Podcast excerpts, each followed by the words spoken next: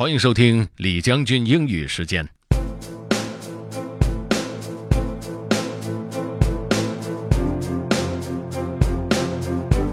今天的内容是一部非常流行的百老汇音乐剧《Hamilton》在 Wikipedia 上面的介绍，也就是维基百科上的介绍。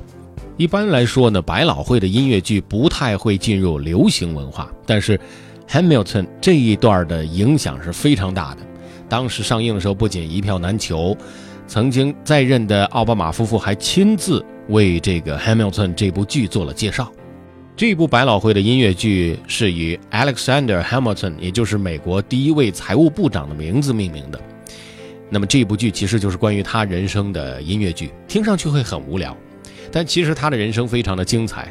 如果有机会你听了这部音乐剧，会发现 Hamilton 讲的故事不仅仅限于某一个时代，讲的是很多人生的主题，比如说 birth、death、war、friendship、cheating、forgiveness。So. Let's get started. Hamilton is a musical about the life of American founding father Alexander Hamilton, with music, lyrics, and book by Lin-Manuel Miranda. The show, inspired by the 2004 biography Alexander Hamilton by historian Ron Chernow, achieved both critical acclaim and box office success. The musical made its off-Broadway debut at the Public Theater at February 2015, where its engagement was sold out. The show transferred to Broadway in August 2015 at Richard Rodgers Theater.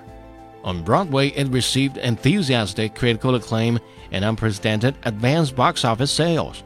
Nominated for record setting 16 Tony Awards, the production ultimately won 11, including Best Musical, and is also the recipient of the 2016 Grammy Awards for Best Musical Theater Album and the 2016 Pulitzer Prize for Drama.